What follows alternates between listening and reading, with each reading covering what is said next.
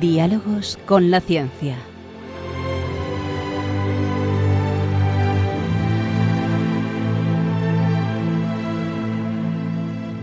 Dirigido por Javier Ángel Ramírez.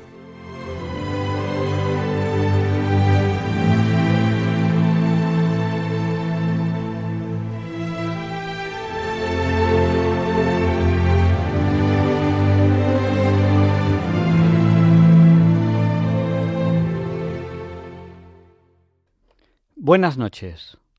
Estamos en Diálogos con la Ciencia, el programa para ti, que sabes que la verdad existe y la buscas. En Radio María, gracias a Dios, todos los viernes en sus dos primeras horas. Hoy tenemos un programa apasionante, lleno de secciones. Volverá R cuadrado, Ruth Ramírez, que ustedes me preguntaban por ella, pero claro, es que estaba de exámenes. Y bueno, todavía le queda algún examen, pero ya va a seguir, si Dios quiere, haciendo el programa con nosotros. Hoy tenemos una entrevista muy especial. Vamos a hablar de muchos temas, pero en la entrevista les voy a anunciar que uno de los temas de los que vamos a hablar es una de las mejores colecciones del mundo de cámaras fotográficas y además de un futuro museo de ingenios musicales. Suena curioso, suena por lo menos atrayente y diferente. Creo que les va a gustar mucho. Saben que en cualquier momento del programa pueden contactar con nosotros. ¿Cómo? Pues ya saben, a través del WhatsApp. Nuestro WhatsApp es el del 8, 8 por 8 es 64. Pues nuestro WhatsApp es el 64 9 8 8 8 8 7 1. Sí, son 4 8 y 7 y 1 también es 8. Se lo repito, por si no tenían papel o bolígrafo a mano. 64 9888871.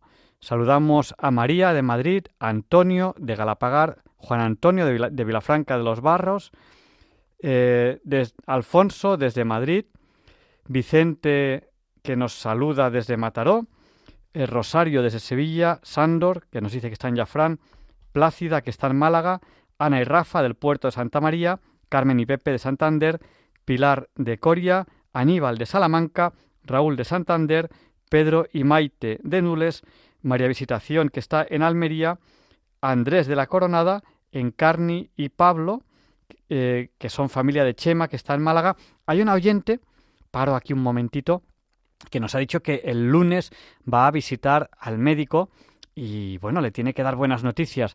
Recemos, recemos por ella, por todas las buenas noticias que tiene que darnos, que tienen que darnos los médicos, a los oyentes de Radio María, a nuestros familiares, a nuestros amigos y a todo el mundo. Recemos los unos por los otros.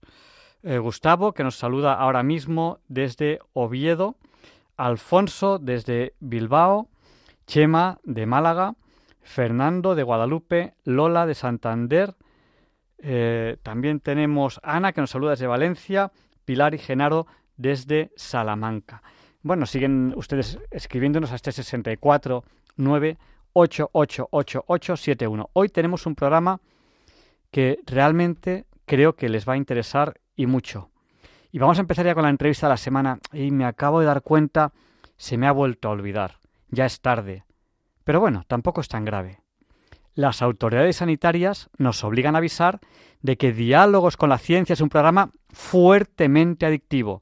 Ya no van a poder apagar la radio hasta las dos, pero porque este programa les va a apasionar. Allá vamos con la entrevista de la semana. Hoy va a ser curiosa.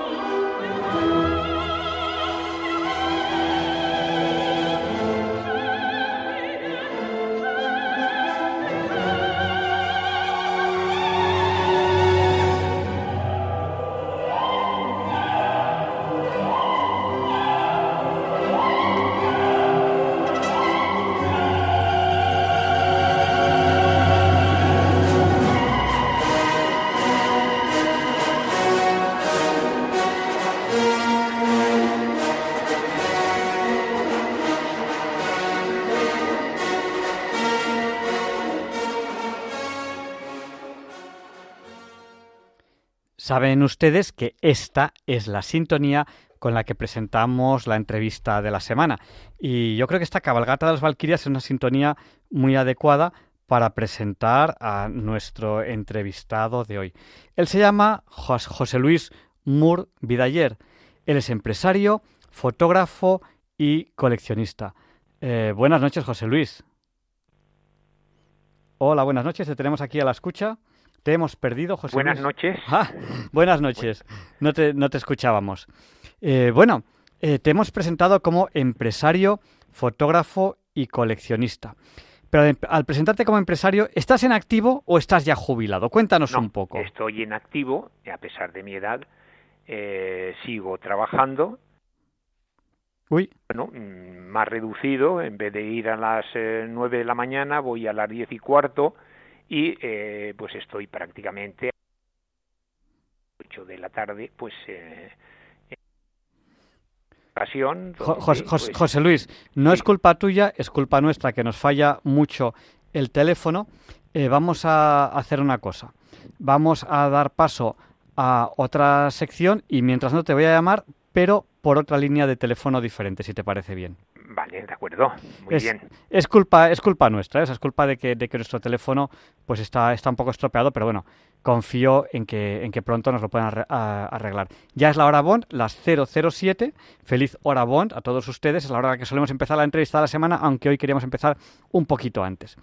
Bueno, pues mientras cambiamos de línea de teléfono, vamos a aprovechar y Leonardo Daimiel, Per de Madrid, nos va a presentar la sección Pensar y sentir. Y enseguida te volvemos a llamar, José Luis. Vale, de acuerdo.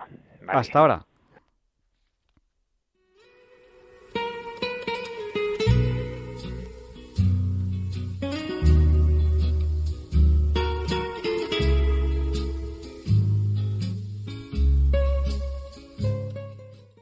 Buenas noches, queridos oyentes de Radio María.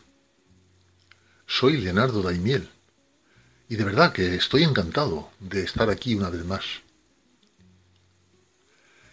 Quienes sean aficionados al ajedrez sin duda recordarán el nombre de Bobby Fischer. Y quienes no sean aficionados o no recuerden ese nombre, espero que también encuentren interesante lo que les voy a decir hoy en Pensar y Sentir sobre un personaje que forma parte de la historia del ajedrez. Me quedo corto, porque forma parte de la historia, con mayúscula. Y eso es así desde julio de 1972, en que ganó el Campeonato Mundial de Ajedrez contra Boris Spassky, el imbatido campeón durante los 23 años precedentes. Ese campeonato, al mejor de 24 partidas, celebrado con una expectación mundial sin precedentes, fue denominado Encuentro del Siglo.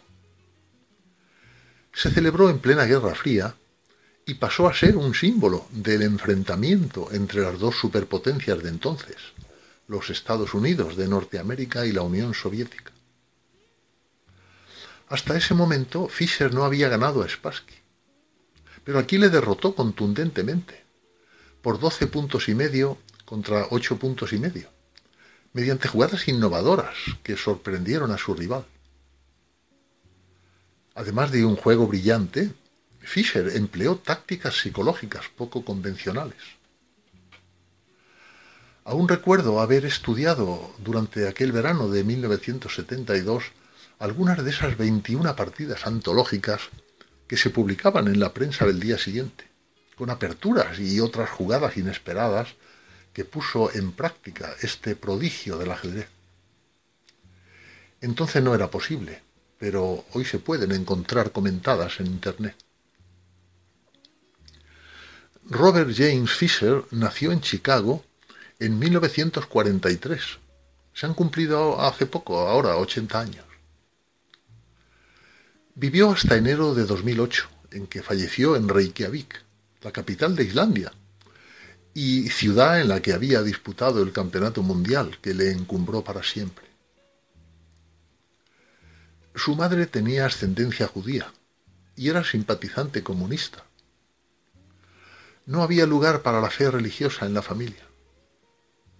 De hecho, en varias ocasiones Bobby Fischer mostró oposición a las religiones. Por eso sorprendió su entierro según el rito católico el 21 de enero de 2008.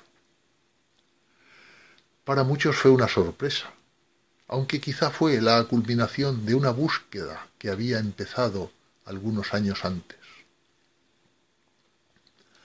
Hay películas, hay documentales y artículos que cuentan su camino hacia el título del gran maestro que fue del ajedrez. Pero sus logros y su cambio de nacionalidad, aunque se mencionan a menudo, su itinerario espiritual es bastante desconocido. Desde muy pequeño ya era un niño prodigio y bastante solitario. Cuando tenía seis años, su hermana mayor le regaló un ajedrez. Poco después se apuntó al club de Brooklyn. Entre lecturas y partidas se refugia en el juego y a los doce años ningún rival inscrito en su estado consigue ganarle y así continúa con su ascenso fulgurante hasta el encuentro del siglo en, en el 72. Fue campeón mundial durante tres años, hasta que en 1975 no quiso comparecer ante el también soviético Anatoly Karpov, declinando ofertas muy lucrativas. Y se negó porque la Federación Internacional de Ajedrez no aceptó todas sus condiciones para defender el título. Con 29 años está en la cima de su carrera. Y poco después decide alejarse de todo para cuidar más de su alma. Se une entonces a una secta llamada Church of God, que después cambió de nombre. Allí estudia los textos bíblicos y contribuye económicamente como cualquier miembro. Con 34 años abandona el grupo estrepitosamente al dejar de creer en las profecías del fundador e inicia una etapa que resultó ser un largo periodo errático. Sus proyectos de matrimonio se derrumban y poco después muere su madre y luego su hermana.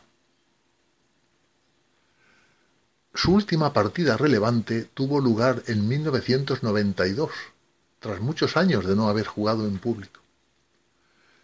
Este encuentro, a modo de revancha de Spassky, fue organizado en Serbia, con una bolsa de 5 millones de dólares, con dos tercios para el ganador, que fueron para él, porque volvió a ganar, pero eso no le permitió recuperar su esplendor.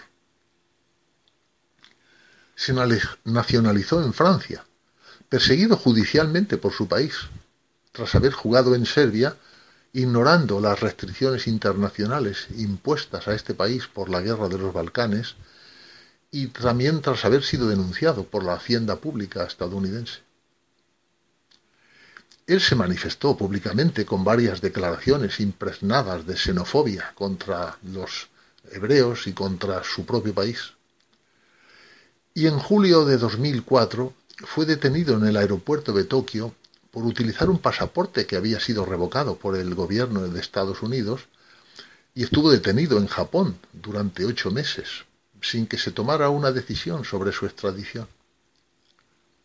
Finalmente Islandia le concedió la ciudadanía y le concedió también un nuevo pasaporte en marzo del año 2005, dándole asilo político. Este gesto islandés se produjo en agradecimiento por la popularidad que obtuvo Reykjavik, la capital del país, con el campeonato mundial que había tenido lugar en el 72.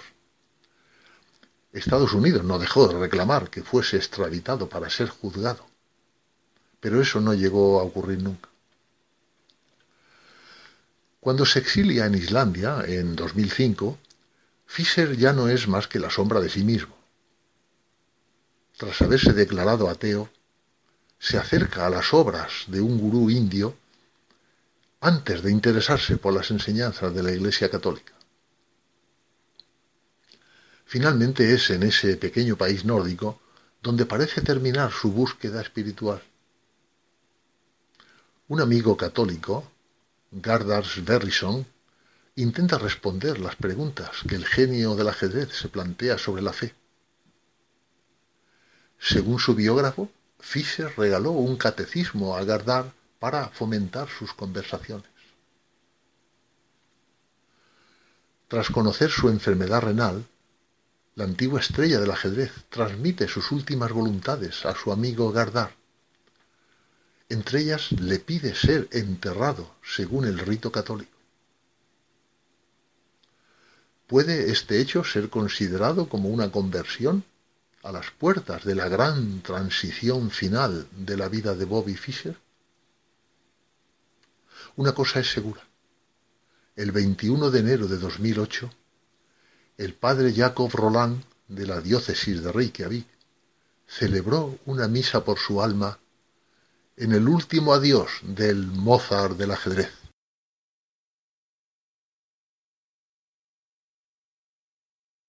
Muchas gracias, Leonardo Daimiel Pérez de Madrid. Bueno, pues se me ha olvidado al principio del programa decir a quién dedicábamos o a quién dedicamos este programa de hoy. Hoy dedicamos el programa a Mari Carmen, Mari Carmen de Mari Carmen y sus muñecos, que hace poco ha dejado huérfanos a sus muñecos.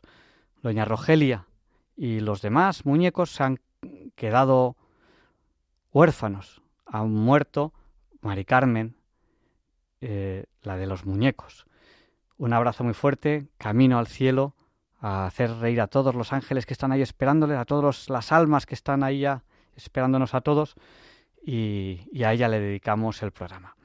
Estábamos entrevistando a José Luis Moore Vidaller, él es empresario, fotógrafo y coleccionista. Buenas noches. A ver, si se escucha mejor ahora, José Luis. Sí, sí, perfectamente.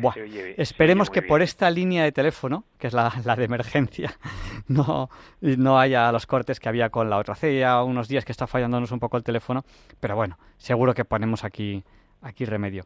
Bueno, pues nos estabas contando pues que, bueno, que, que, no estás jubilado a pesar de que la edad te llevaría a ello, que sigues como, como empresario. Cuéntanos un poco a qué te dedicas antes de que hablemos de tu colección de cámaras de fotografía, tú como fotógrafo y de ese proyecto de Museo de los Ingenios Musicales, que bueno, tenemos que hablar de ese proyecto. Pero cuéntanos, no estás jubilado, ¿qué es lo que estás haciendo como empresario? Bueno, eh, tengo, tengo un establecimiento eh, que me acompañan mis hijos en el rastro de Madrid, eh, que se llama Fotocasión y que se dedica por entero a la fotografía. Es un establecimiento exclusivamente de fotografía eh, llevamos eh, bastante tiempo y es uno de los establecimientos más grandes de Europa dedicado exclusivamente a la fotografía. Eh, surtimos material, tanto material antiguo, material de colección, material actual, material digital, o sea que ahí podemos encontrar todo lo relacionado con la fotografía, desde lo más antiguo a lo más moderno con los, las últimas eh, novedades dentro de, las cámaras digitales. Eh, bueno, yo cuando te he presentado he dicho que tenías, yo no sé si decir la, colección mundialmente más significativa, no lo sé si quizás exagero o no, de cámaras fotográficas. Tienes realmente una colección de cámaras fotográficas admirada por todo el mundo. Cuéntanos un poquito qué tienes en tu colección. Bueno, la, la, eh, la colección es notable, eh, puede ser una de las más importantes eh, del mundo a nivel, a nivel privado, porque están los museos también, pero bueno, tanto por cantidad como por calidad, por categoría de piezas. la colección se basa desde los aparatos de precine que se, que se denominan así, aquellos antes de la fotografía, antes de, para llegar a los primeros datos del daguerrotipo, eh, cuando ya se, se, pudo fijar la imagen en, en, el año 1839 eh, por Daguerre, eh, que inscribió su invento en la Academia de las Ciencias de París y desde entonces se llamó fotografía. Hasta entonces, eh, bueno, pues eh, se hablaba de la imagen, pero nunca de la fotografía. Después ya pasa pues, pues toda la evolución de, las cámaras, sobre todo, y de los distintos tipos de soportes que, han ido, se han ido utilizando. Eh, hay cámaras, primero, pues las cámaras con el laboratorio completo, eh, las cámaras de cajón, las cámaras de detective, las cámaras panorámicas, las cámaras estereoscópicas eh, y después ya, ya empezamos en el siglo XX, eh, o sea, eh, pues donde ya encontramos, pues eh, donde el, fotoperiodismo pues ya tiene un, una representación amplia, después las primeras cámaras para hacer color, con los tres colores básicos, el rojo, el azul y el verde, y después toda la evolución hasta llegar a las cámaras digitales. O sea, todo aquello que ha marcado una época dentro de la imagen está ahí mostrado con piezas, pues en algunos casos únicas o prototipos y demás, porque se ha ido recopilando a través de los tiempos, tanto con, la ayuda también de mis hijos, porque eh, también eh, son, son eh, bueno, los que han ayudado a este logro. Entonces, bueno, y también les he transmitido esa pasión y entonces pues bueno mm, eh, con todo eso hemos visitado pues ferias por por todo el mundo bueno principalmente en Europa hemos ido a subastas y bueno pues todo aquello donde puede haber una una cámara que realmente puede ser interesante y que no está dentro de nuestra colección, pues también vamos a ver si podemos conseguirla. Cuando dices mostrado, eh, eh, ¿podemos ir a ver esta colección o parte de ella? Eh, ¿Tenéis algo en eh, Fotocasión? Me parece que has dicho que, es, que se llama lo, eh, el, el, sí, el... establecimiento, sí. Bueno, allí tenemos cosas que están eh, a la venta porque, claro, mm, muchas veces se compran en, subastas lotes, entonces aquello que no es interesante, no interesante, sino que ya lo tenemos, entonces tenemos que, que ponerlo a la venta. Allí hay piezas, pero aquello está todo para la venta lo que hay después. Eh, espero que algún día pueda mostrar a, todo el mundo eh, la colección y puedan disfrutar también de ella y poder mostrar pues eh, toda, toda la evolución de, la fotografía. Espero también pues en un momento que, pueda haber ayuda también de, del Estado también para que, que, porque, para que porque ya necesito un establecimiento, o sea no un establecimiento sino un edificio eh, grande que yo no podría permitirme para poder mostrar mm, perfectamente toda esa evolución. Pues desde aquí, desde Diálogos con la Ciencia, hacemos un llamamiento a quien corresponda, al Estado, a la Comunidad de Madrid, al Ayuntamiento de Madrid. Ahí lo dejamos caer. Si alguien nos está escuchando que tenga que ver con alguno de estos estamentos, que se necesita un lugar para hacer algo parecido a un museo de la fotografía que José Luis Moore Vidayer eh, tiene material que yo me atrevo a decir, me atrevo a decir que es la colección de máquinas fotográficas, yo no sé si decir la más significativa del mundo, pero desde luego no hay la menor duda que es una de las más significativas del mundo. Tenemos la suerte de tenerla aquí, en España. Bueno, tú ahora estás en Madrid, pero tú de dónde eres? Yo soy de un pueblecito del Pirineo de Huesca, La Buerda, un pueblo que, apenas tiene 150 habitantes y donde eh, bueno pues estuve hasta eh, prácticamente hasta los 17 años eh, y estuve allí y por diversos motivos salí de, del Pirineo y por motivos de fútbol llegué a, bueno en Barbastro ya iba y había estado estudiando en Barbastro pero mm, bajé a Barbastro y ahí es donde pues empezó pues mi, mi, mi, profesión primera que fue el fútbol anda fuiste, futbolista. Fui, fui sí eh, fue de la forma que salí yo del Pirineo o sea que eh, además que no me veían tampoco o sea porque me, me decían sí estaba jugaba por los pueblos de alrededor a Insa eh, eh, bueno, Voltaña, eh, la zona que, la zona pues del Pirineo, que entonces pues había pocos medios de comunicación y pocos medios para que pudieran ver eh, a una persona, eh, pues bueno, si valía para jugar a fútbol.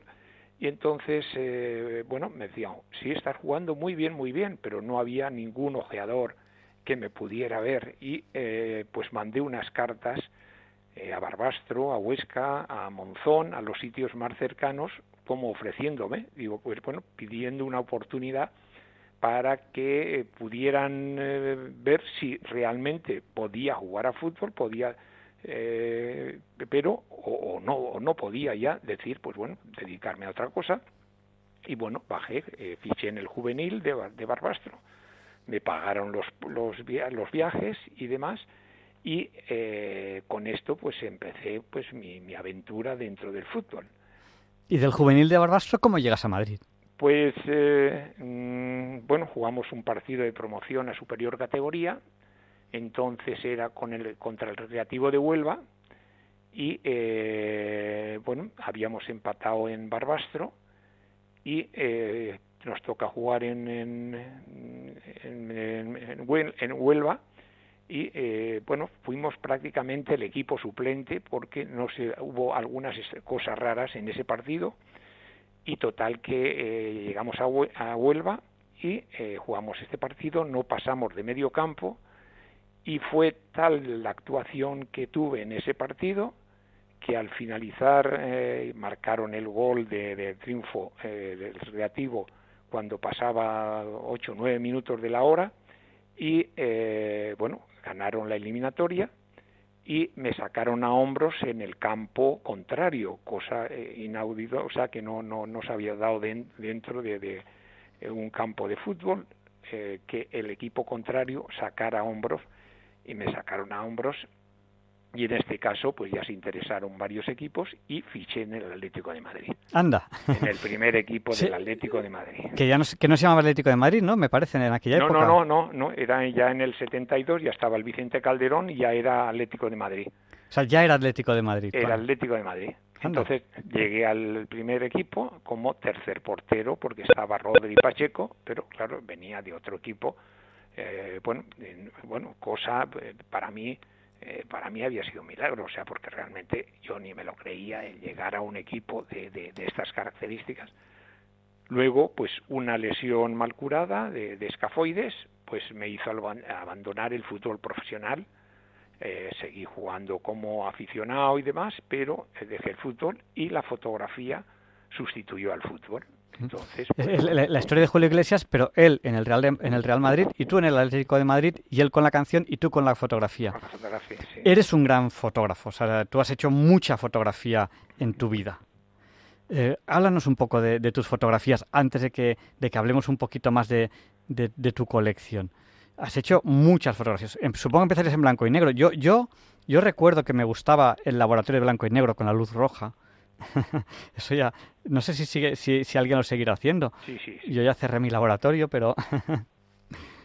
sí, la verdad que, que, pues ha sido también una de las grandes, o sea, tanto las grandes pasiones han sido el fútbol y la fotografía. la, fotografía ya con 13 años eh, y bueno, ya escondidas de mis padres, porque también la situación económica en los pueblos pues era eh, no era no era la más bollante entonces compré mi primera cámara con 13 años y ya hice pues las primeras eh, fotografías en el instituto y eh, bueno pues allí a mi madre cogiendo en las, labores de, la huerta y bueno pues hay que, fotografías que sigo guardando y entonces siempre ya después eh, el bajar a Barbastro ya cogí otra cámara mejor y al llegar a Madrid pues ya otra cámara mejor y entonces pero el interés máximo siempre eh, me acompañó el hacer fotografías, hacer fotografías, fotografías y bueno, pues sí, también revelar, el positivar eh, y bueno, pues eh, y, hasta ahora pues sigo haciendo mucha, mucha fotografía. Pero más ha sido por afición, aunque me considere fotógrafo, que por profesión. La profesión ha sido el el conocer eh, las cámaras, el, enseñar las cámaras, el eh, aconsejar las cámaras y bueno, pues, pero a partir de mi experiencia como fotógrafo. Eh, bueno, pues yo te, he presentado, bueno, que recuerdo a nuestros oyentes, pues si acaso algún oyente pues ha, llegado hace poco y dice, ¿con quién está hablando hoy Javier Ángel? Pues con José Luis Mur Vidaller, él es empresario, fotógrafo y coleccionista. Hemos hablado de su colección de, cámaras que nos ha contado un, poquillo. Bueno, y antes de, de seguir a lo mejor hablando de fotografía y de cámaras, tienes en mente un proyecto muy curioso, que es un museo de ingenios musicales. ¿Qué son los ingenios musicales? Bueno, mm, eh, todo aquello que tiene un mecanismo y demás, bueno, son ingenios que, ha producido el hombre y que nos ha mostrado, pues bueno, toda, eh, o sea, toda la, la, evolución de un tipo de, de, aparato. En este caso, eh, puedo decir que, que los aparatos, claro, todo ha llevado un trayecto hasta lograr, pues, eh, bueno, hasta llegar, es la evolución, en este caso, de los ingenios musicales, son todo aquello que el sonido nos ha eh, representado, nos ha, ha, reproducido, es decir, em, empezamos por los aparatos de experimentación, donde el control de las ondas, y luego pues ya los, las primeras máquinas que reproducen música, las cajas de música, después eh, aquellos aparatos que ya grabamos la voz, como el primer aparato de Edison, donde eh, mm, graba eh, primera, por primera vez sobre una placa de estaño, graba la voz de, de, un cuento infantil, dice Mari tenía una ovejita, y, y después pues toda, toda la reproducción hasta llegar al vinilo pasamos por las, por las piezas, por los cilindros de cera, eh, los discos de pizarra, los discos metálicos, los soportes de cartón y todos estos aparatos, pues al dejar pasar el aire, producen la música y los sonidos que, eh, o sea, o las trompetas en, en, los órganos producen esos sonidos que realmente, pues sí que son, eh, escuchándolos y viéndolos directamente, eh, pues bueno, nos muestran todas aquellas eh, cosas que, que, tuvieron que hacer para llegar hoy pues pues al, teléfono móvil, o sea, al teléfono que ya con en un, en un trocito tenemos ahí todo y podemos escuchar pues música y escuchamos todo. En cambio, pues para, para llegar a eso hemos tenido que, que pasar por muchos, muchos ciclos estos ingenios musicales o estas cámaras fotográficas, que es verdad, ahora nos dicen casi las llevamos ahora en el bolsillo, aunque bueno, la calidad de, la cámara desde luego no es la misma, aunque es, muy curioso, ¿no? Es muy curioso que ahora prácticamente todos llevemos una cámara fotográfica en el bolsillo y un aparato capaz de, reproducir música con bastante calidad eh, en, el, en el bolsillo. Nos saluda un oyente a través del WhatsApp y nos dice que curiosamente hace muy poquito estuvo, estuvo en fotocasión. O sea que, que fíjate qué curioso. Muchos oyentes tenemos, pues alguno nos ha comentado esto. También nos saluda, pues Charo, desde las Arenas Vizcaya, que antes no le hemos saludado, José de Alboraya, Estrella de Salamanca, Francisco de Santander, José Antonio de Pontevedra y Rafael del Puerto de Santa María y Carmen de Toledo. Un abrazo muy fuerte a todos ellos que nos han saludado a través del WhatsApp. Eh, José Luis, yo no sé si, si nos atrevemos a, a, dar paso a los oyentes a través de las llamadas porque la línea de teléfono va un poco como va. Si se entrecortaba contigo, supongo que se entrecortará con ellos. Hacemos una prueba a ver si conseguimos algo o... Bien, bien. Pues eh, animamos a nuestros oyentes. Si conseguimos que funcione más o menos, lo mantendremos y si no, bueno, pues, pues no podemos dar paso a muchas llamadas. El número de teléfono al que tienen que llamar si quieren participar ahora, no tarden, porque luego pasamos ya al resto de secciones. Si quieren participar ahora en el programa, es el 91 005 94 19. Se lo repetimos por si no tenían a mano papel o bolígrafo. 91 005 94 19. Y mientras recibimos las primeras llamadas, yo sí quería hacerte una, una pregunta, porque nos has hablado de, de, las cosas que haces en Madrid, pero este museo de los ingenios musicales, ¿no tienes pensado montarlo en Madrid? Dinos, ¿dónde lo tienes pensado montar y por qué allí? Bueno, eh, en, la Buerda, eh, ahí eh, fueron mis padres, eh, son los dos eran nativos de, de, la Buerda, un pueblecito, bueno, San Vicente, uno era de San Vicente de la Buerda y, y mi padre y mi madre, pues de la Buerda. Entonces, allí mm, he querido, pues, bueno, siempre no he dejado de ir, y no he dejado de acudir al pueblo mientras han vivido mis padres y después cuando ha faltado también entonces pues sigo teniendo la casa de mis padres y, bueno pues he querido también eh, no, sabía entonces qué hacer con, con, los aparatos. Bueno, tenía ya eran voluminosos, las cámaras eh, tienen menos volumen, pero entonces opté por eh, coger un edificio, un pequeño edificio, bueno, que, que, tiene 500 metros, en la plaza de la Buerda, de, de 1600, eh, después ya se remozó en, en, en 1900 y eh, ahora pues le, le adecuado es, una tiene la planta baja y tres plantas más. Entonces eh, bueno mm, el edificio es antiguo pero tiene gran vistosidad y además es, es muy bonito Así que eh, me ha hecho el estar en mi pueblo, en, el donde nací, donde tengo, pues, eh, donde eran mis padres, donde, bueno, pues eso me da satisfacción y realmente ha sido, pues no, no he buscado eh, ningún otro sitio para, para hacerlo. Bueno, un, tema, un tema curiosísimo.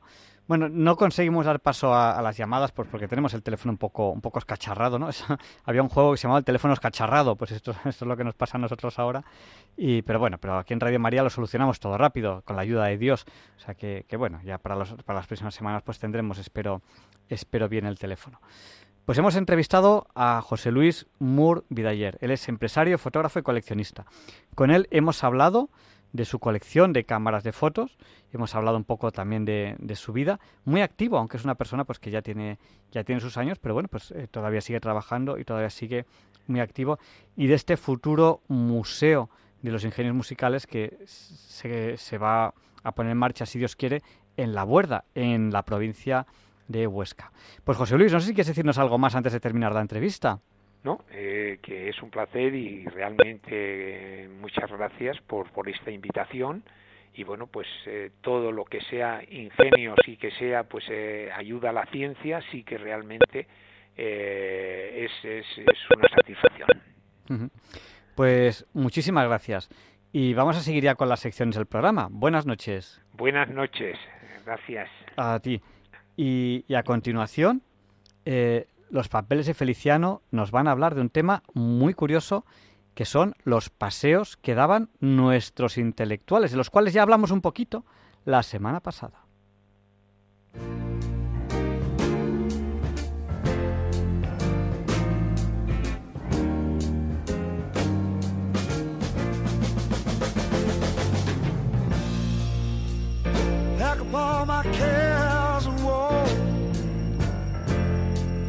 and here I go. I survive.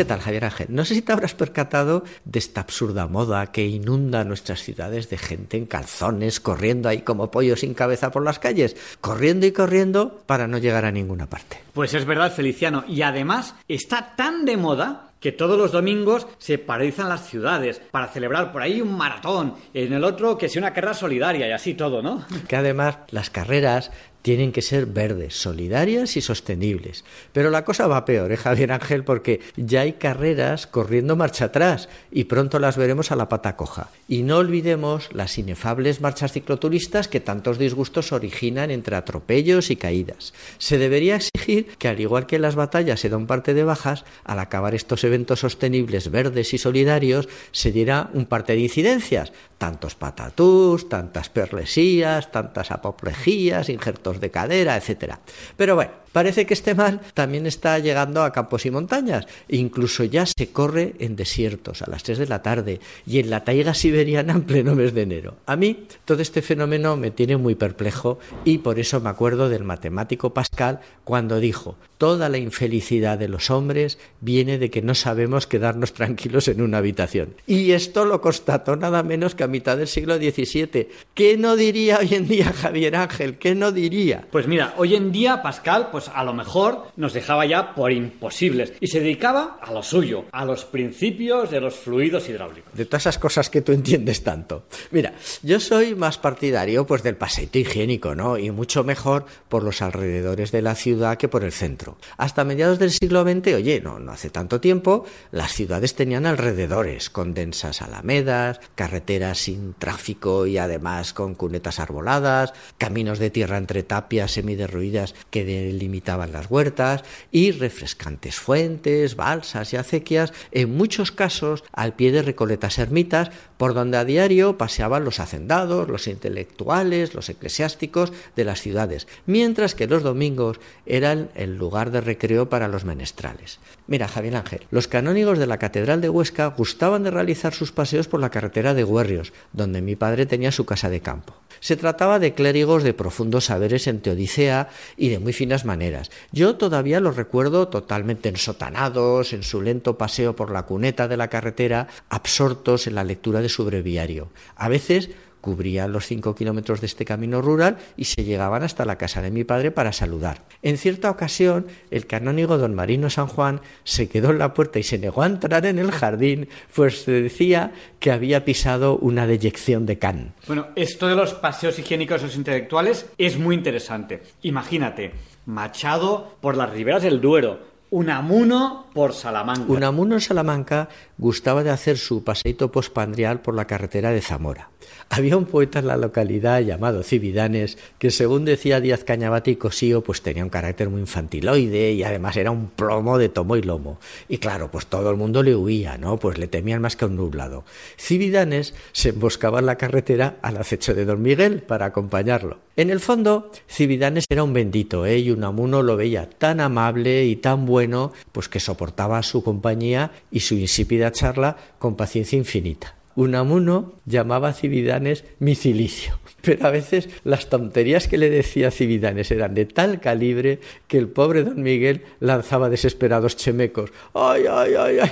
Como si realmente le doliera algo. Decía Unamuno, Cividanes es para mí como ese mono que en el infierno no se separa nunca de Voltaire, encaramado en su hombro, diciéndole todo el rato tonterías al oído.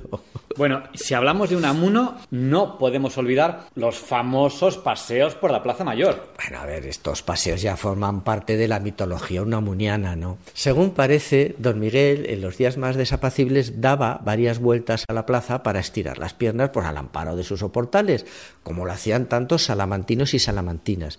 Y aquí, Javier Ángel, sí viene al caso hacer esta distinción, pues los señoritos y las señoritas circulaban bajo los porches en dirección contraria para poder verse más veces durante el paseo y así tener más oportunidad pues, de establecer relaciones, ¿no? Lo que toda la vida se ha dicho ligar. Mi tío, Julio Alejandro, siendo bachiller, fue a visitar a su hermano, que ya estaba en la Universidad de Salamanca, y cuenta que lo llevó al paseo de Unamuno. En ese momento, el famoso paseo ya había desbordado todos los límites de la racionalidad. Cuando llegó a la plaza, se encontró ahí con una bulliciosa muchedumbre de estudiantes esperando bajo los soportales. Llegaron tres o cuatro veteranos que ordenaron a la horda juvenil en varias filas por orden de antigüedad. Ni que decir tiene que al pobre Julio le tocó ser el último de la fila. De pronto se hizo un respetuoso silencio y le pareció ver ahí en la lejanía, en los porches más alejados, la llegada de don Miguel, quien, flanqueado por cuatro veteranos, se puso al frente del cortejo.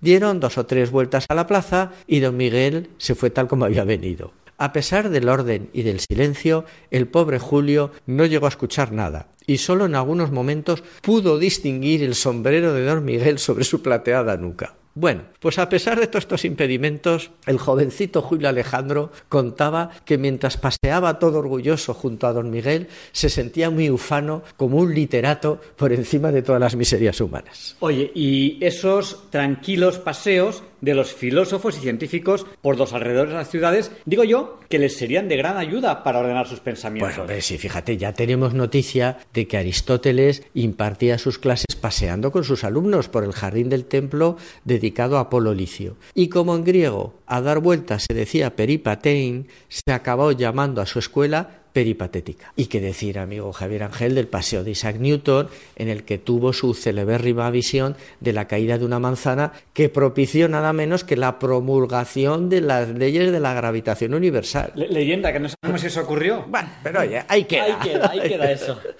Pero mira, para paseos curiosos los quedaba Kant. El filósofo Emmanuel Kant fue el cenit de la Ilustración. Nació y vivió en la ciudad alemana de Königsberg. Se trataba de un hombre maniático hasta decir basta, que no soportaba ningún cambio en su ordenada vida. El mobiliario de su casa era excesivamente austero. Su única decoración era un retrato de Rousseau, lleno de polvo, por cierto, que Kant obligaba a respetar por ser un adorno de la naturaleza. Se levantaba a las cinco menos cinco de la mañana y desayunaba una taza de té. Daba clase en la universidad de siete a nueve y luego volvía a su casa a trabajar hasta la una en punto. Comía a la una, siempre acompañado, y procuraba que sus invitados fuesen más de tres pero menos de nueve, para conseguir que en la mesa reinara una sola conversación, que lógicamente era la suya. Al final, durante la sobremesa gustaba de contar chistes, pues decía que la risa favorecía la digestión. De cinco a seis de la tarde cumplía con el rito de su paseo por la ciudad de Königsberg. Por supuesto, siempre hacía el mismo recorrido y en el mismo tiempo, y lo hacía con tal exactitud que sus vecinos aprovechaban el paso del pensador por su calle para poner en hora sus relojes. Tanto fuera invierno o verano, su criado el señor Lampe le seguía a una prudente distancia con un paraguas para evitar contratiempos. Kant siempre iba solo y procuraba eludir los encuentros para mantener la boca cerrada y evitar pulmonías. Oye, Feliciano, ¿siempre fue así ese famoso paseo de Kant? ¿Siempre fue más exacto que los relojes de sus vecinos? Siempre fue así y con la misma exactitud durante toda su vida. Bueno, excepto una vez, fue una tarde de 1789 en la que el profesor se quedó en su casa y sorprendentemente no salió a la calle. los vecinos, bueno, se alarmaron muchísimo y presos ya de una ansiedad infinita se dirigieron en tropel a la casa del filósofo. El señor Lampe, el criado, salió a la puerta, los tranquilizó, les dijo que el señor Kant se encontraba bien, que estaba encerrado en su despacho y que les pedía disculpas y que les aseguraba que esta situación no volvería a repetirse. Bueno, ya todos ya se quedaron tranquilos, se volvieron a sus casas, aunque eso sí, volvieron muy perplejos. Bueno, perplejos. ¿Y se pudo saber qué es lo que había ocurrido? ¿A qué obedecía esa conducta tan extravagante? Pues sí, mira, a ver, al día siguiente Kant fue a su clase, como siempre, y claro, los alumnos estaban muy expectantes, ¿no? Por fin tomó la palabra. Señores, ayer falté a mi paseo diario. Espero que sepan perdonar semejante extravagancia, pero es que ayer fui a comprar los periódicos que acaban de llegar de París, en los que se publicaba la noticia de que el pueblo francés había saltado la prisión de la Bastilla, poniendo de esta forma fin a siglos de despotismo. Y les participo que pasarán muchos años, tal vez siglos, antes de que vuelva a gestarse un acontecimiento tan gratificante como esta revolución. Pues vaya, vaya. Y vaya con don Manuel, que nos ha salido revolucionario. Eh, por cierto, si nuestros oyentes quieren escuchar estos audios, ya saben que tienen el podcast de Diálogos con la Ciencia en Radio María, también lo tienen en los podcasts de Google, en los podcasts de Apple, están en muchos lugares. Pero los oyentes que quieran escuchar exactamente los papeles, ¿dónde los pueden encontrar? Mira, si además de los podcasts de Radio María, nuestros seguidores entran en YouTube y ponen los papeles de Feliciano, les saldrán los anteriores episodios y podrán escuchar escucharlos tranquilamente. Y además ahí tiene una foto tuya y una foto mía. Exacto, estamos los dos, guapísimos, guapísimos. Cuídate, Javier Ángel, que nosotros somos contingentes, pero tú eres necesario.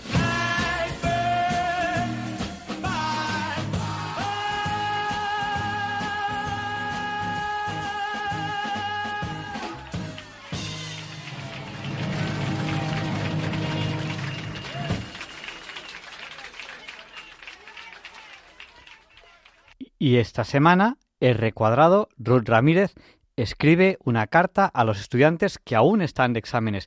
Y ella todavía también está de exámenes. Le queda uno, le queda un examen. Y a Teresa también le queda uno. Y a Marta también alguno. Balduino ha terminado con buenas notas. Son los niños que nos acompañan muchas veces en diálogos con la ciencia. Así que cuando recen, no les olviden en sus oraciones, ni a ellos ni al resto de estudiantes. Adelante, el recuadrado. Muy buenas noches a todos. Yo soy R al cuadrado, Ruth Ramírez, y bienvenidos una vez más a cómo entender eso que no entiendo. La sección de hoy será un poco distinta, ya que no hablaré sobre algo científico, sino que os voy a animar a todos los que sigáis de exámenes, como yo. Aunque la mayoría ya habréis terminado, esto lo podéis escuchar cuando queráis para animaros un poco. Espero que os guste, así que comencemos.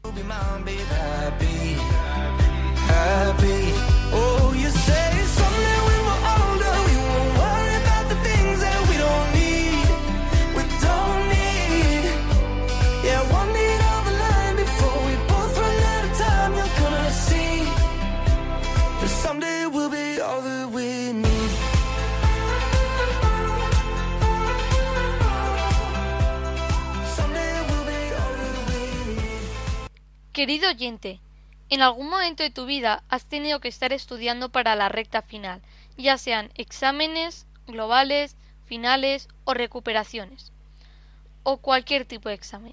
Pues hoy esta sección va dirigida para ti. Sé que es complicado simplemente el hecho de ponerte a estudiar, o estar decepcionado porque no has llegado a lo que quieres. Pues por esto quiero que sepas dos simples cosas. La primera, que no todo está perdido, que aunque creas que es el final, todo tiene una solución, y si puedes cambiarlo, no dejes de esforzarte para cambiar eso que no te gusta. La segunda, que todo no será tan malo como lo ves. ¿Qué me refiero con esto? Pues con esto me refiero a que a veces nos enfocamos solo en ser negativos, tan negativos que nos creemos esas cosas negativas que nos decimos a uno mismo. Y no es verdad, seguro que en alguna ocasión pensabas que todo estaba perdido, o que no tenía solución, pero siempre sigue estando esa luz que hará que todo eso no sea tan malo. Y sin darte cuenta, esa luz muchas veces es Dios, nunca te va a dejar de lado. Y aunque estés en tu momento más crítico y creas que nada tiene una solución, no es tan malo como lo ves. Simplemente es malo en la manera en la que tú lo quieres ver. Y si te dicen que todo es malo, si te dices a ti mismo que todo es malo, pues realmente lo verás de una manera más mala de lo que no es. Eso sí, siempre ten en cuenta la realidad. Pero lo que te digo, que no te centres en ser negativo. Por muy cansado que estés, no te rindas, queda nada, literalmente. Mira el calendario. No te queda nada. Y ya llevas la mayor parte hecha. Solo un poquito más. Yo sé que puedes hacerlo. Así que sigue adelante y saca lo mejor de ti, Tú puedes si te lo crees. Y mucha suerte. Ahora te pido que reces por los que están de exámenes si tú no lo estás. Y si tú también estás de exámenes, reza por tus compañeros y amigos, que están como tú, estudiando y esforzándose. Muy buenas noches y buena suerte y a disfrutar del verano, que queda nada.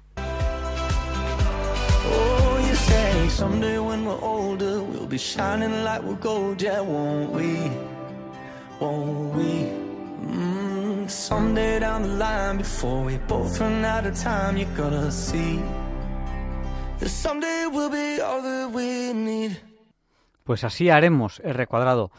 Rezaremos los unos por los otros y rezaremos por los que todavía están de exámenes.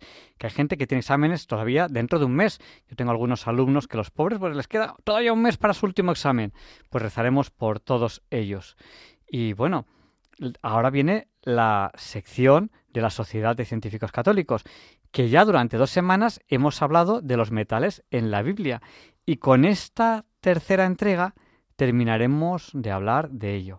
Seguro que les va a encantar. Si quieren recordar las otras dos, vayan al podcast, al podcast de Diálogos con la Ciencia y lo encontrarán. Lo pueden encontrar el podcast en radiomaria.es, lo pueden encontrar en los podcasts de, eh, de Apple, lo pueden encontrar en los podcasts de muchos lugares.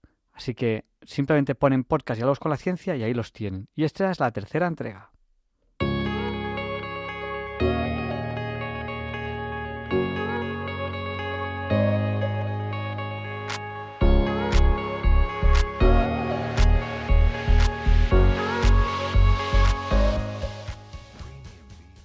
Buenas noches, oyentes de Diálogos con la Ciencia. Buenas noches, Javier Ángel. Soy Luis Felipe Verdeja, trabajo en la Universidad de Oviedo, en la Escuela de Minas, y soy miembro de la Sociedad de Científicos Católicos de España. Hoy voy a hablar de una tercera entrega de la Biblia y los metales. En anteriores capítulos se había comentado la abundancia, la concentración de los cuatro metales bíblicos, el oro, la plata, el cobre y el hierro en la corteza terrestre.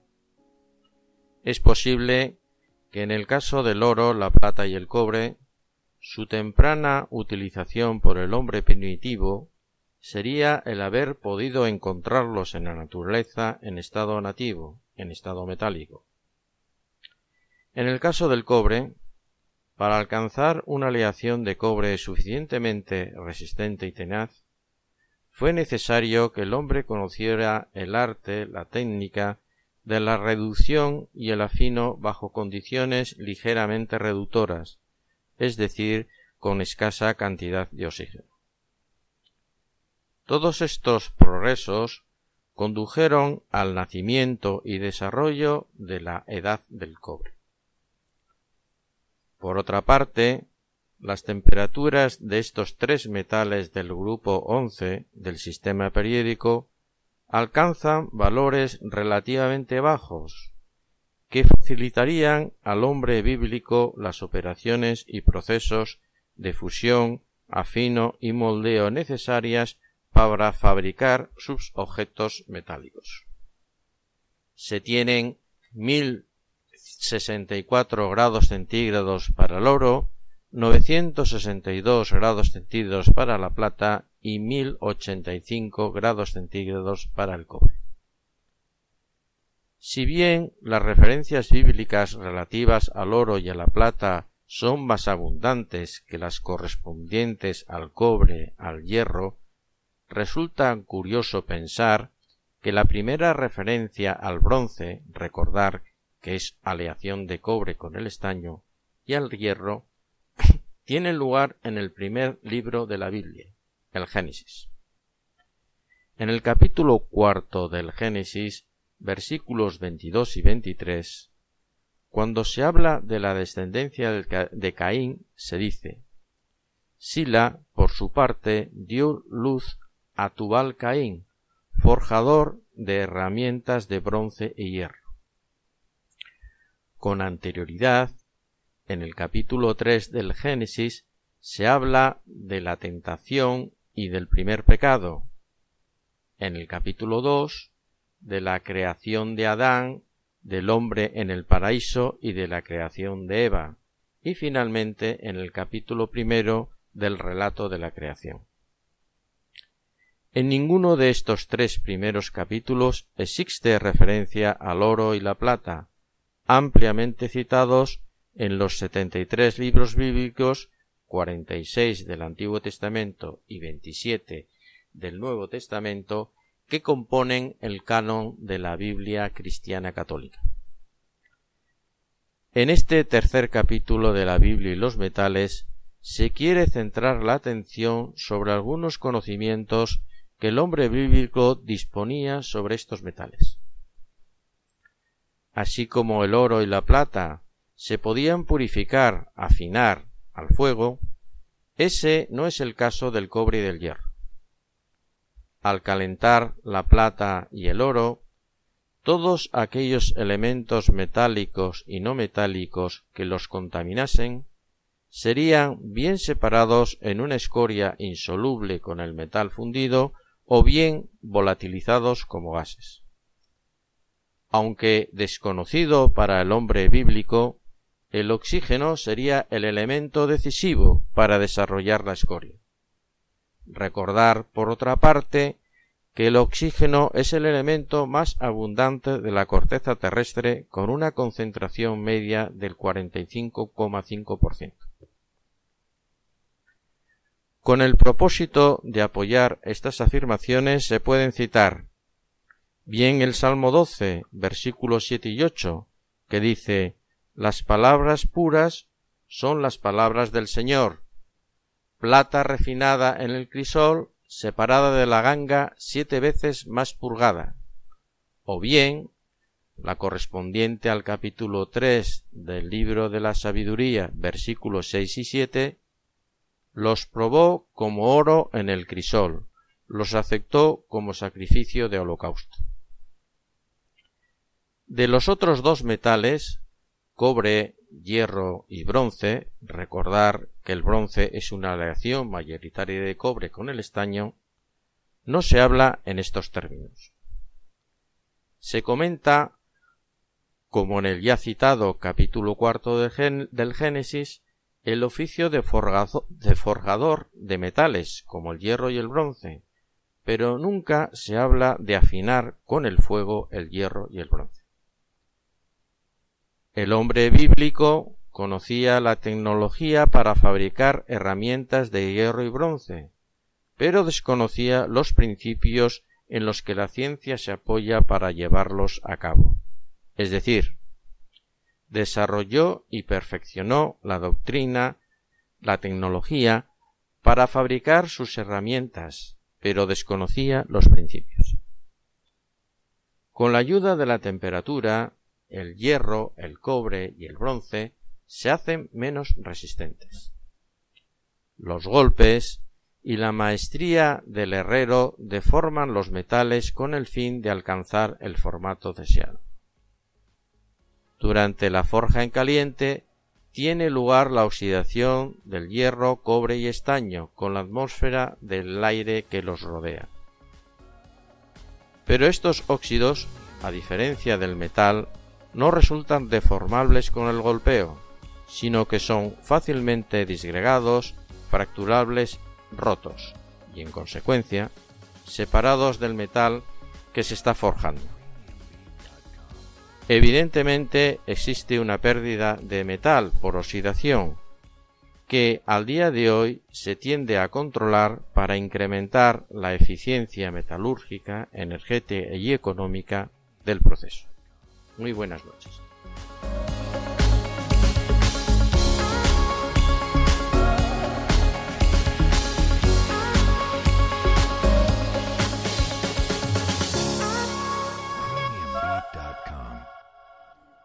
Gracias a la Sociedad de Científicos Católicos por esta sección que nos regalan todas las semanas tan interesante. Y a continuación, Luis Antequera nos explica por qué hoy, 16 de junio, no es un día cualquiera. It's a lovely day today, and whatever you've got to do, I'd be so happy to be doing it with you. But if you've got something that must be done, and it can only be done by one, there is nothing more to say. Except it's a lovely day for saying it's a lovely day.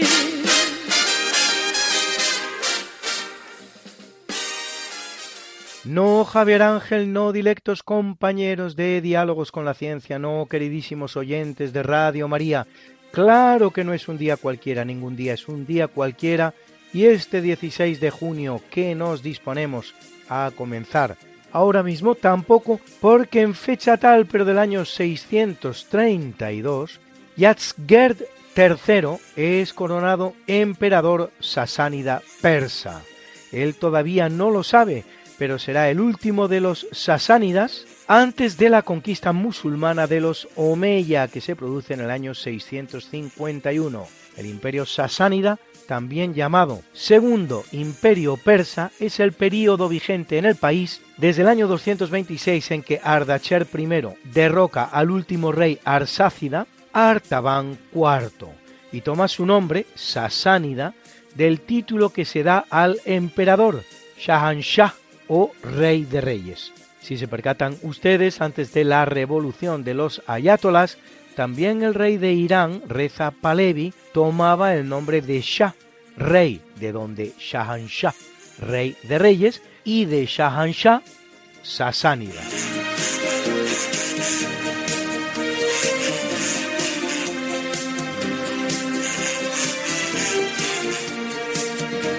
En el capítulo siempre fecundo de la conquista, colonización y evangelización de América por los españoles, que va a permitir a los indígenas americanos el tránsito del neolítico al renacimiento. En apenas dos generaciones, un tránsito que a los europeos había costado 7.000 enteros años, en 1598 20 barcos y unos 2.000 soldados ingleses al mando del pirata George Clifford asaltan San Juan de Puerto Rico y saquean la ciudad, de la que se retirarán dos meses después, el 27 de agosto, no sin quemarla hasta los cimientos. Estos sí que iban al saqueo. En Puerto Rico, con toda propiedad, se puede decir que es España la que construye y es Inglaterra la que destruye.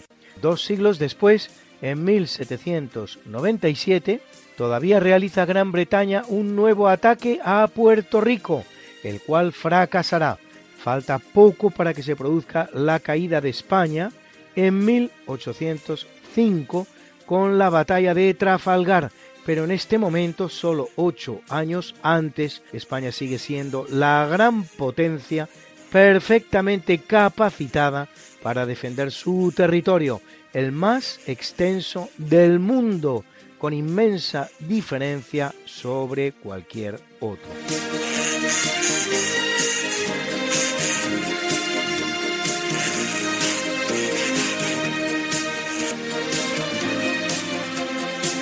En 1846 es elegido Giovanni Maria Mastai Ferretti, más conocido como Pío IX, vicentésimo quincuagésimo quinto Papa de la Iglesia Católica, que lo es 31 años, 7 meses y 22 días, lo que convierte su pontificado en el más largo de la historia, excepción hecha del de Pedro, que podría haber durado 37.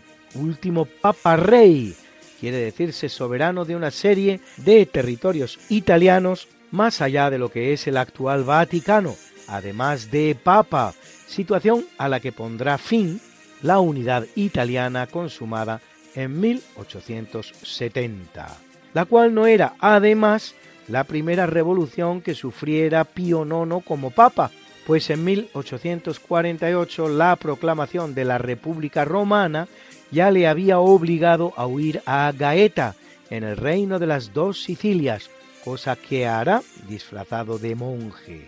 Curiosamente morirá solo un mes después que su gran malefactor, el rey Vittorio Emanuele II de Italia, conquistador de los estados pontificios, a quien levantará la excomunión que pesaba sobre él justo antes de expirar. Mientras el cuerpo ya inerte del Papa era trasladado a la Basílica de San Lorenzo extramuros para ser enterrado, se producirá incluso un intento de atentado para arrojarlo al Tíber, el histórico río de Roma. Será beatificado por Juan Pablo II en el año 2000. Y una breve pausa musical y volvemos. No se vayan amigos, amigos, siempre amigos. Orquesta y coro Filarmonía a la batuta Pascual Osa.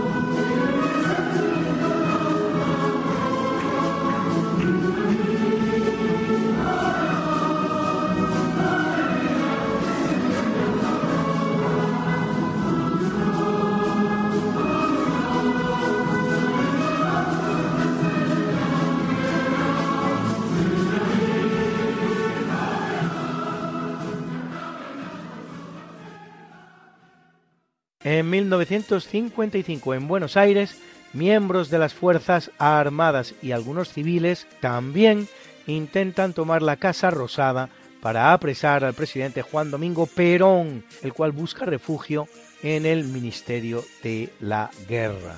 Poco más tarde, 20 aviones de la Armada, al mando del general Samuel Toranzo Calderón, bombardean y ametrallan la sede del gobierno y la Plaza de Mayo, con un saldo final de más de 360 muertos. Muchos golpistas huyen al Uruguay, donde obtienen asilo político.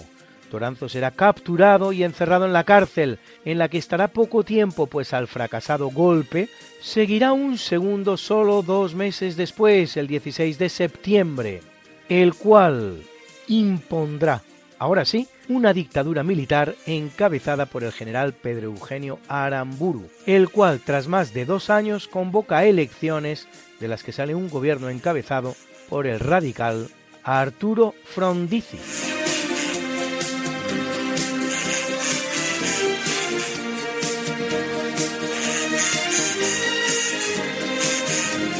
Corriendo el año de 1961 en el aeropuerto parisino de Le Bourget, al grito de I want to be free, quiero ser libre, el bailarín principal del ballet Kirov, Rudolf Nureyev, consigue librarse de los guardias de seguridad de la embajada soviética y tras saltar una barandilla de protección solicita y recibe asilo político en Francia.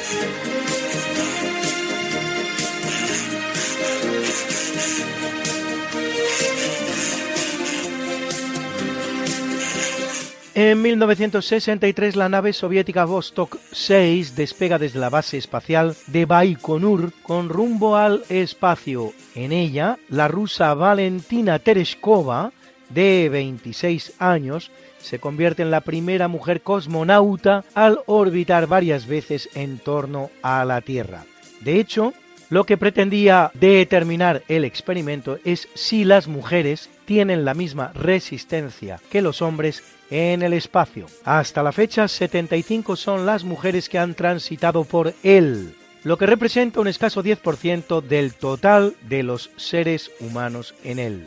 La explicación que se suele dar a esta diferencia tan grande es que la aventura espacial implica el sometimiento a altos grados de radiación, a los que las mujeres son más sensibles que los hombres. Aunque como en todo, la diferencia tiende últimamente a reducirse, hasta la fecha son 18 los astronautas muertos en el espacio. Aquí la diferencia entre hombres y mujeres se reduce, pues de esos 18, 4 son mujeres. Esto es un 22%. Estadística que duplica la de mujeres en el espacio.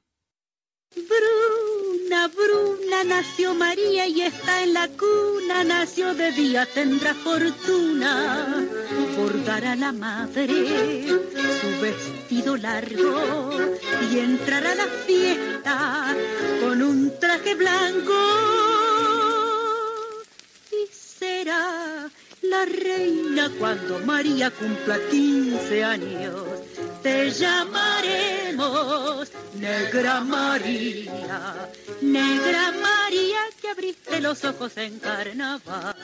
En el capítulo del natalicio nace en 1723 Adam Smith, filósofo escocés y sobre todo economista, autor de la obra La riqueza de las naciones, al que muchos tienen por el auténtico fundador de la ciencia económica, eso sí, despreciando trabajos muy anteriores como los del francés Jean Baudin, en 1568 y no menos, sino más, de tantos españoles. Así notablemente Martín de Azpilicueta, conocido como el doctor Navarro, autor de la obra Comentario Resolutorio de Cambios, en año tan temprano como 1556, y junto a él Luis Ortiz, autor de su Memorial, en 1558, Tomás de Mercado, autor de la Suma de Tratos y Contratos en 1569, el jesuita Luis de Molina, autor de la obra De Justitia et Iure en 1593, Martín González de Cellorigo, autor del Memorial de la Política Necesaria y Útil restauración de la República de España y estados de ella y del desempeño universal de estos reinos en 1600, el también jesuita Francisco de Suárez, conocido como el Doctor Eximio, en su Tratado de las Leyes y de Dios Legislador, publicada en 1612, y hasta autores todavía anteriores, como Pedro de Burgos o Rodrigo de Luján, de nada menos que principios del siglo XVI, todos los cuales españoles autores de aportaciones fundamentales de la ciencia económica y de los que jamás se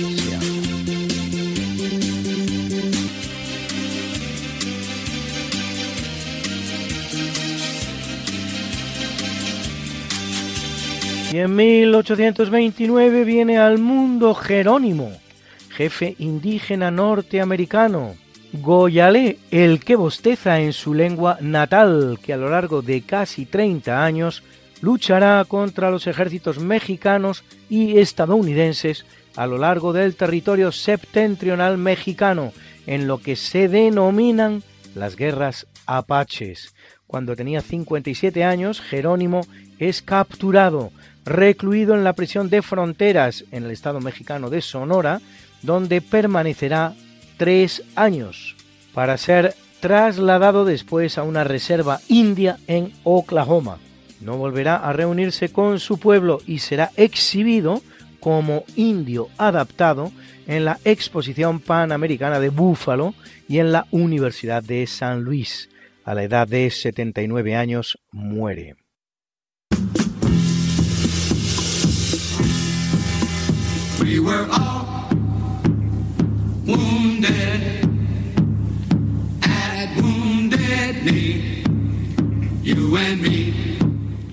We were all wounded at wounded. You and me, in the name of manifest destiny. You and me, you and me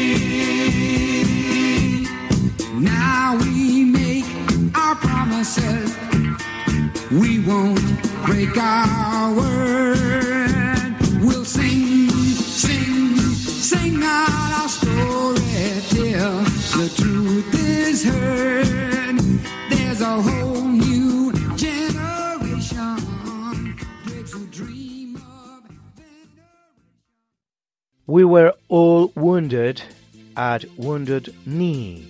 Todos fuimos heridos en rodilla herida. El gran éxito del grupo Redbone, Hueso Rojo, en 1973, que se refiere a la batalla de Wounded Knee o rodilla herida en 1890, en la que el ejército norteamericano perpetra una verdadera masacre de indios.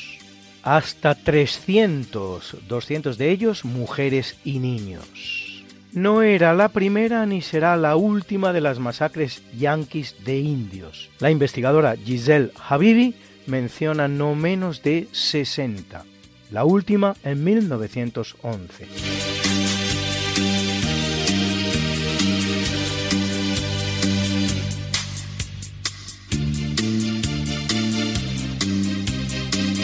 En 1890 el que nace es Stan Laurel, más conocido como El Flaco, actor británico de cine cómico que formará parte del famoso dúo El Gordo y El Flaco con el también británico Oliver Hardy, junto al cual interpretará casi un centenar de filmes entre largos y cortos, el último de los cuales, Robinsones Atómicos, en 1951, en 1961 recibirá un Oscar honorífico por su carrera.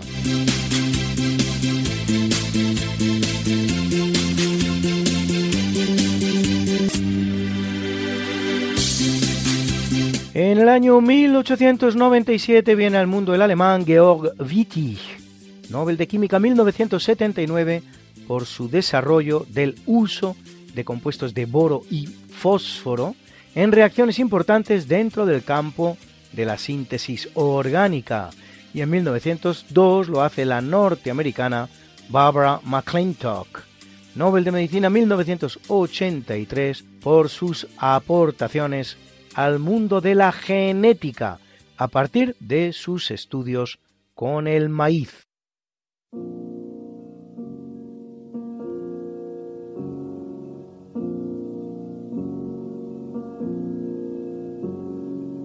En el capítulo del obituario en 1671 en la Plaza Roja de Moscú, muere mediante el terrible tormento del descuartizamiento Stenka Ratsin, jefe de la rebelión de los cosacos del Don en el sur de Rusia, contra la nobleza y el zar Alejo I, que había llegado incluso a proclamar una república cosaca en la que abole la esclavitud. Los cosacos eran soldados de origen eslavo que a pesar de su nombre, que significa nómada, terminan estableciéndose de forma permanente en las estepas del sur de Rusia y Ucrania y brindaban sus servicios militares a los gobernantes vecinos del Rostov del Don, Kubán, el Cáucaso y Ucrania, conocidos por su destreza militar algo parecido a lo que en el ámbito español habían hecho antes que ellos los almogávares, pastores que conquistan para el reino de Aragón, entre otros territorios, tierras tan lejanas como Grecia.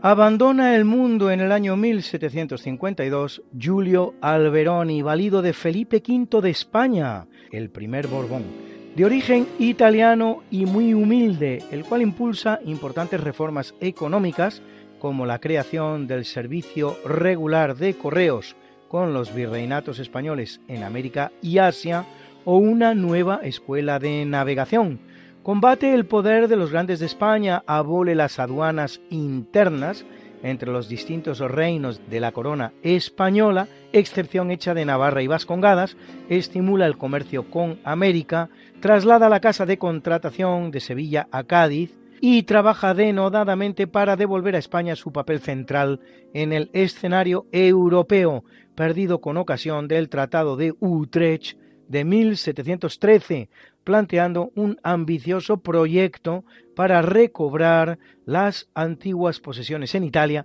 y hasta un plan de lo más audaz en 1719 para invadir Inglaterra.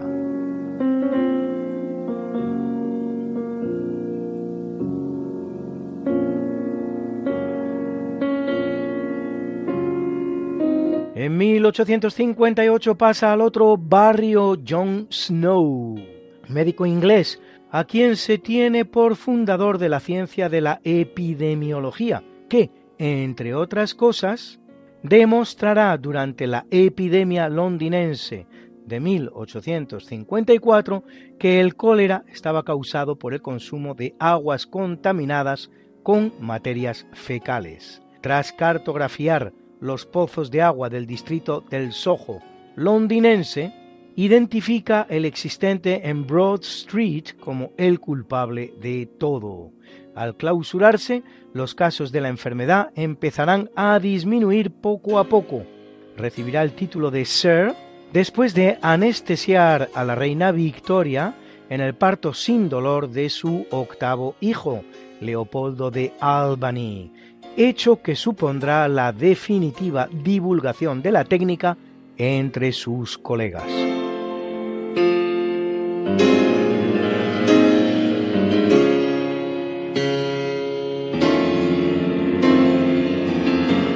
Y ya que de anestesia hablamos, muere en el año 1878 Crawford Williamson Long, médico estadounidense reconocido por ser uno de los primeros en utilizar éter etílico como anestésico, un éter etílico que probablemente había sido descubierto por el español Raimundo Lulio hacia 1275. El paciente de la primera anestesia será un tal James Venable, que sufría de dos tumores el 30 de marzo de 1842. Long publicará su descubrimiento hacia 1849. No era el primer experimento anestésico realizado. En 1844, en su propia persona, el odontólogo Horace Wells se sacó una muela sin sentir dolor utilizando óxido nitroso. En 1847, en un hospital de Edimburgo, el tocólogo James Simpson practica el primer parto sin dolor empleando cloroformo.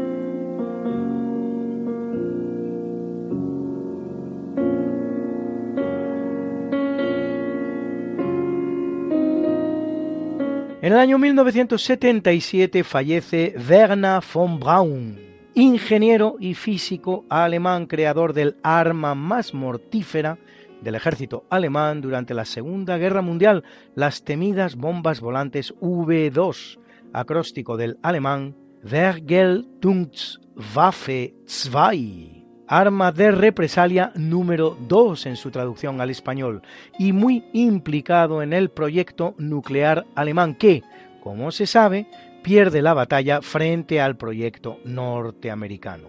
Capturado por los norteamericanos en 1945 en el marco de la Operación Paperclip de captación de científicos alemanes para utilizarlos en provecho propio, se le permitirá hacer tabla rasa de su pasado nacionalsocialista si trabajaba para los Yankees, hasta el punto de acabar obteniendo la nacionalidad estadounidense en 1955. Trabajará luego en la NASA como responsable de los programas con los que Estados Unidos llegará a la Luna en la década de los 60.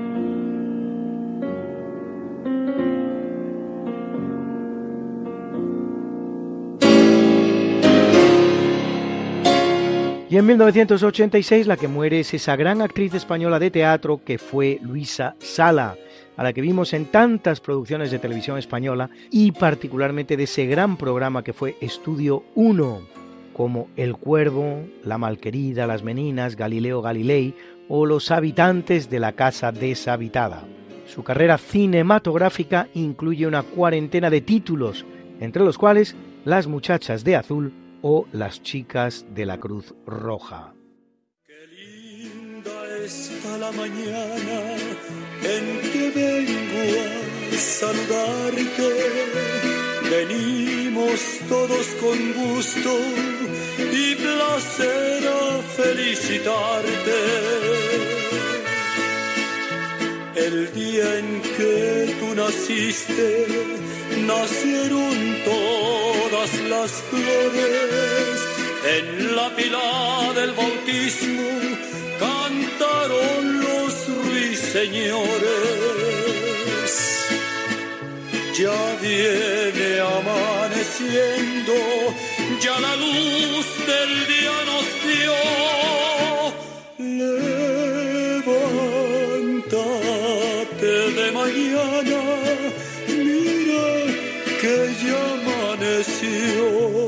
Felicitamos hoy al norteamericano William Sharp, Nobel de Economía 1990, por sus aportaciones a la teoría de la economía financiera, que cumple 89 años, y a María Graña, una de las cantantes más importantes de la historia del tango, que cumple redondos 70, y a la actriz norteamericana Lauren Elizabeth Metcalf, protagonista de varias series, galardonada con tres premios Emmy, la cual cumple 68, y a la guapa cantante china Liang Jingru, conocida como la reina de las canciones de amor, que cumple 45 y canta así de bien. Canción de amor.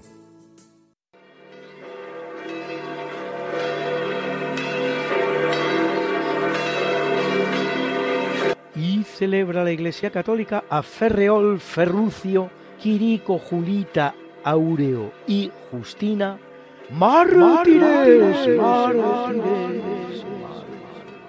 A Aureliano, Cecardo, Ticón, Benón, Siminíalo y Domnolo, obispos, obispos,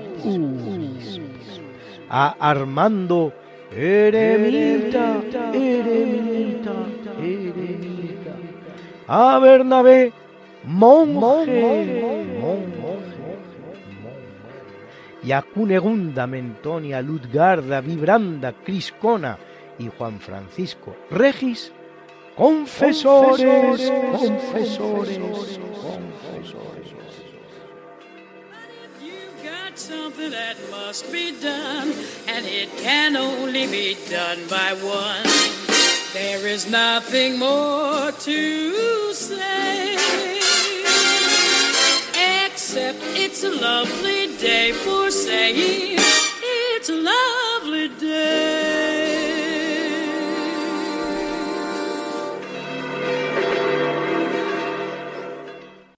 Y el profesor José Manuel Amaya presenta la sección de curiosidades científicas de diálogos con la ciencia.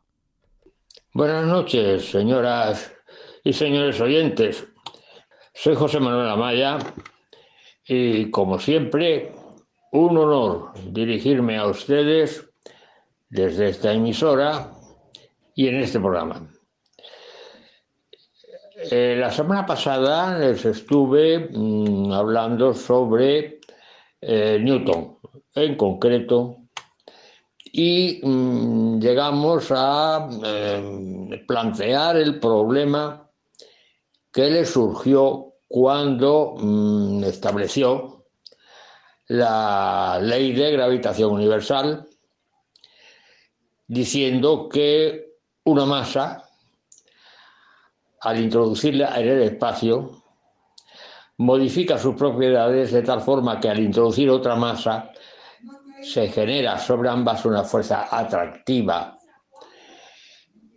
y dio la relación matemática que proporcionaba el valor de esa fuerza atractiva. Bueno, les dije a ustedes el problema que había planteado ante la censura porque él ya estaba mm, observado o investigado, como se suele decir ahora, y en definitiva, en términos eh, coloquiales, estaba fichado, en el sentido de, no voy a repetir otra vez lo que dije la semana pasada, había hecho sus pinitos con la alquimia, con la astrología, en fin, todo eso quedó bien claro la semana pasada. Y entonces él salió de este problema de la acción a distancia o de la fuerza a distancia, de la fuerza a distancia diciendo que él no inventaba hipótesis, y no invento hipótesis, yo solo he dicho que todo es como si existiera una fuerza atractiva que cumple esta relación básica y fundamental de la ley, la ley de gravitación universal, en donde esa fuerza es proporcional Aparece una constante de proporcionalidad que luego determinó experimentalmente mm, Cavendish, otro científico, y el producto de las masas e inversamente proporcional al cuadrado de distancia. Y aquí quiero insistir en el sentido de que la ley de la inversa del cuadrado que se cumple aquí, no solamente se cumple aquí, se cumple más, en más relaciones de la física y en más relaciones de fenómenos físicos. Por ejemplo, el más inmediato es la ley de Coulomb, que dice que la fuerza de atracción o repulsión de dos cargas eléctricas es proporcional al producto de las cargas e inversamente proporcional al cuadrado de la distancia que hay entre ambas. La única diferencia que existe entre la estructura que toma la ley de gravitación universal con respecto a la ley de Coulomb de la electrostática es el signo. En la gravitación universal siempre el, signo es positivo, es decir, siempre hay atracción entre masas, pero nunca repulsión. Sin embargo, en la ley de Coulomb sí, porque en la ley de Coulomb las cargas pueden ser positivas o negativas. Y por lo tanto, claro, aparece el signo. Cuando son positivas, o sea, las dos del mismo signo, la fuerza es repulsiva, bueno, cuando son positivas, la fuerza es repulsiva y cuando una es positiva, otra es negativa, la fuerza es atractiva. Y en el denominador aparece el cuadrado de distancia entre ambas cargas. Luego, una ley como la de Newton de la inversa del cuadrado. Pues bien, hay otras leyes también en la física en donde aparece la, la inversa del cuadrado. Hay también la ley de Coulomb o la ley del, eh, del magnetismo. La ley, sí, la ley se expresa así, ley de Coulomb del electromagnetismo. Y aparece una ley exactamente igual que la de la electrostática. Y se expresa de la forma que la fuerza eh, entre dos masas magnéticas se define a partir de la, de la, de la electricidad o del movimiento de las cargas eléctricas se, define el concepto de masa magnética. Y a partir de ahí se establece una ley, es la ley de Coulomb del electromagnetismo, producto de las masas magnéticas inversamente proporcional al cuadrado de la distancia entre ambas. Y se define esa ley y a partir de eso se sacan leyes del electromagnetismo. Creo que también hay otra ley en la propagación del calor. En fin, hay en muchos casos la ley de la inversa del cuadrado que es muy frecuente en fenómenos eh, físicos. Pues bien, a partir de aquí vamos a continuar hablando de cómo va evolucionando en Newton sus investigaciones y curiosamente llegamos al año 1665 en el que Newton tiene que abandonar sus investigaciones porque es el año de la llamada Gran Peste en Europa que afecta naturalmente a, Inglaterra y entonces en el año de la Gran Peste las universidades cierran. Y evidentemente la Universidad de Cambridge, donde estaba Newton, cerró también.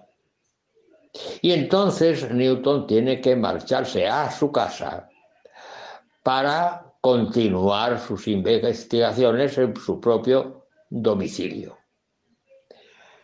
Dice que este retiro obligado le hizo pensar mucho y obtener ideas pues muy buenas y muy fecundas. Pero ocurre una cosa. Llegó un momento en que se retrasaba en publicar los resultados. Llegó un momento en que tuvo que abandonar sus investigaciones porque se le planteó un problema que no supo resolver. Y el problema que no supo resolver es un problema actualmente tan elemental que cualquier chico de bachillerato lo sabe. Él consideraba a los planetas en una aproximación, en fin, muy ad hoc para aplicar su fórmula, consideraba a los planetas como esferas esferas eh, perfectas, vamos, como esferas. Pero claro, al ir a aplicar la fórmula, tenía que simplificar ahí. Y entonces el problema que le surgió es que no sabía resolver que la masa de una esfera podía reducirse a un punto localizado en su centro. Es decir, toda la masa localizada en el centro de la esfera.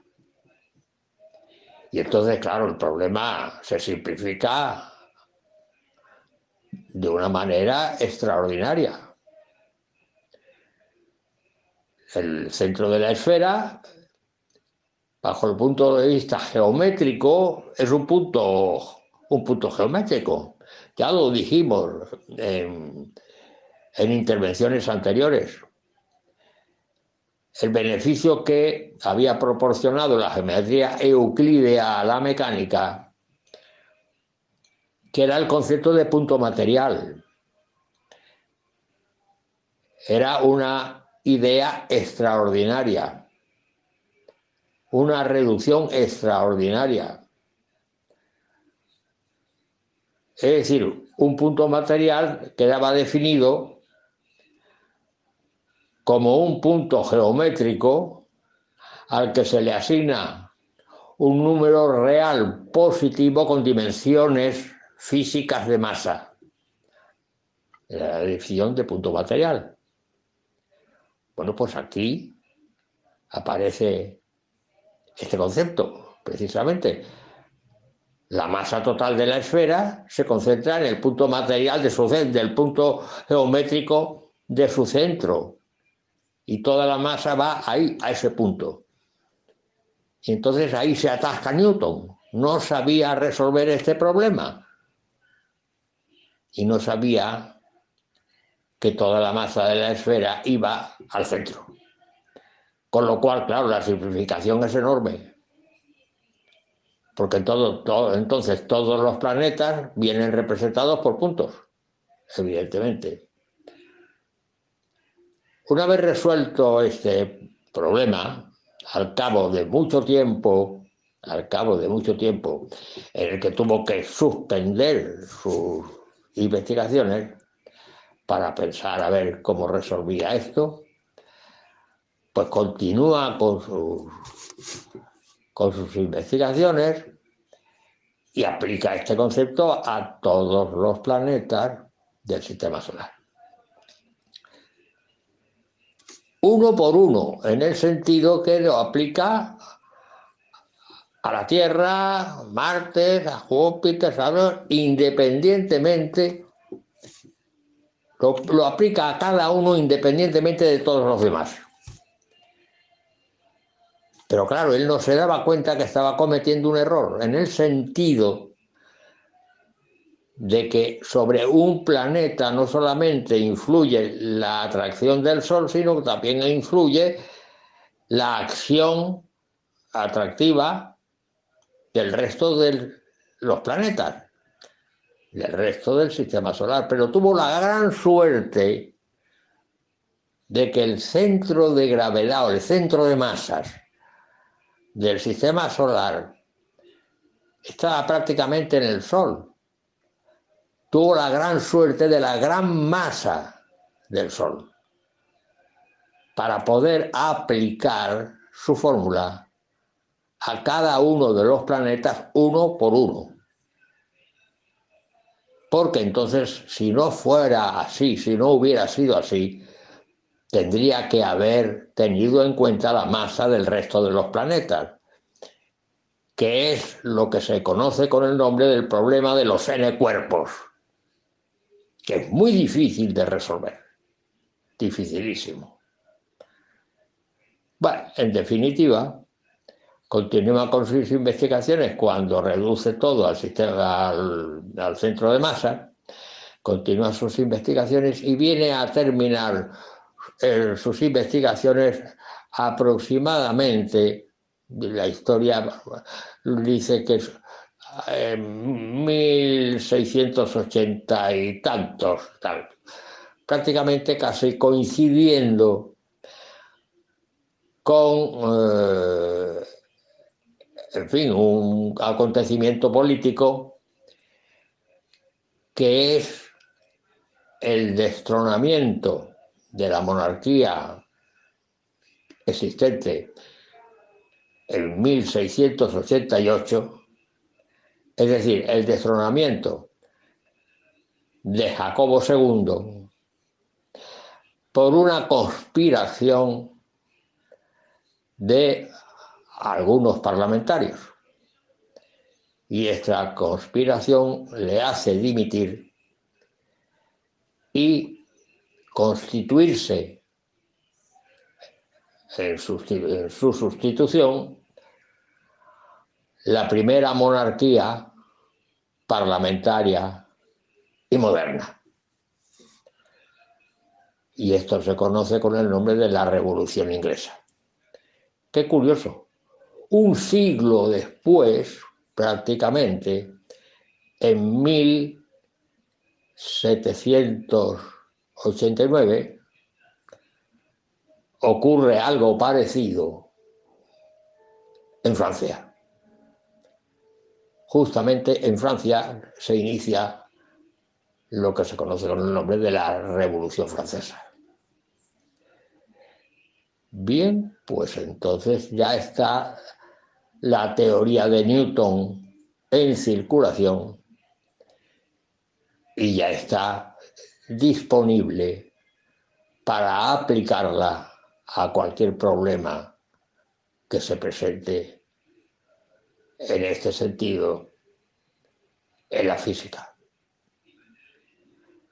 Y el problema se plantea de cómo es posible introducir esta ley determinista newtoniana en Europa. Porque hay que tener en cuenta también que en Europa hay otro, otra persona, otro científico, otro filósofo que tiene una extraordinaria relevancia. Y es ya lo comentamos el otro día, René Descartes, como se escribe Renato Descartes, filósofo y científico. Es el iniciador de lo que en filosofía se conoce con el nombre de racionalismo continental. Y en Inglaterra, años antes, se había instituido, se había fundado otra línea filosófica que era el empirismo inglés, donde aparece como iniciador históricamente Bacon, Francis Bacon, que fue gran canciller de Inglaterra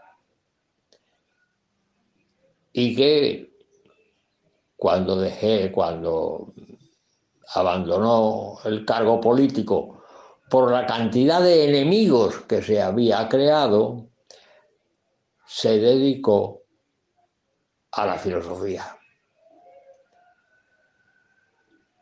De modo que hay dos tendencias en el mundo. En la filosofía, que es por una parte el racionalismo continental, la palabra continental ya está diciendo dónde empieza a funcionar, en Europa y en Francia, en Francia concretamente. Y el empirismo inglés ya está diciendo también dónde empieza a funcionar y de qué va el racionalismo, la razón. La razón tiene la parte básica del, de, esta, eh, de esta filosofía.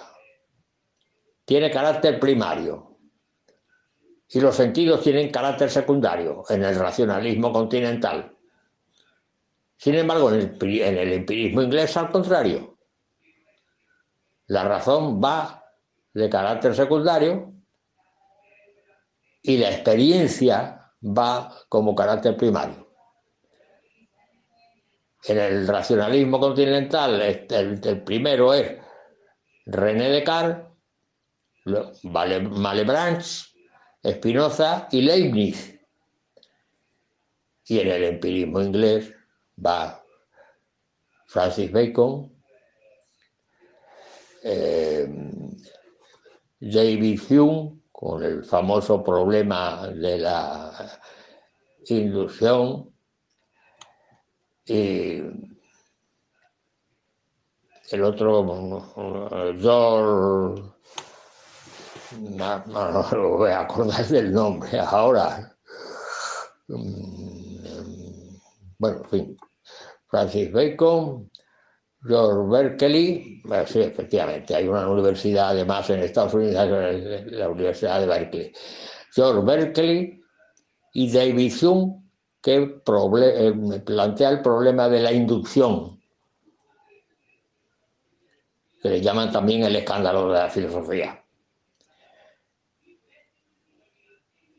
En mi próxima intervención les diré cómo y de qué manera se introduce en el continente la teoría de Newton y cuáles son los resultados de esta introducción.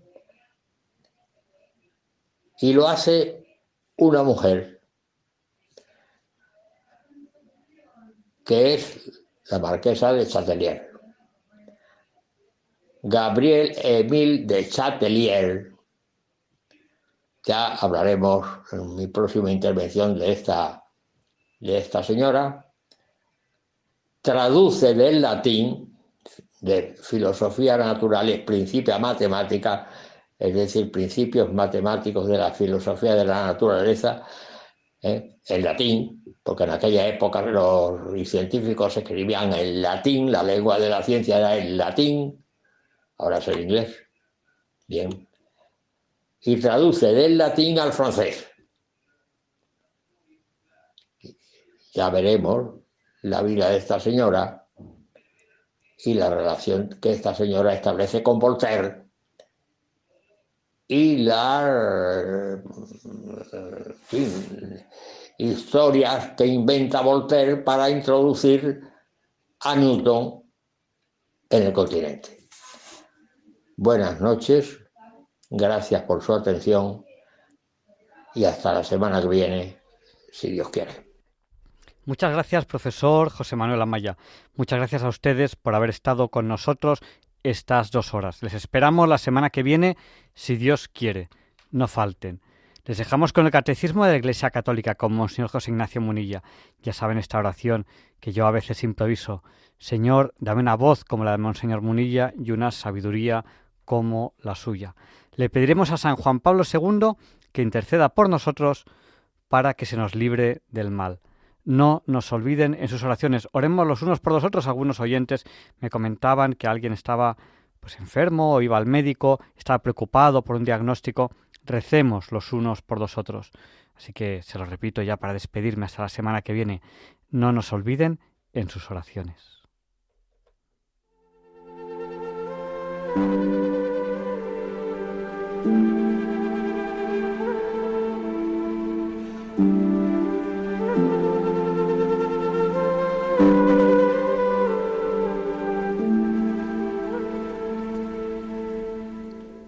Y así concluye en Radio María el programa Diálogos con la Ciencia. Dirigido por Javier Ángel Ramírez.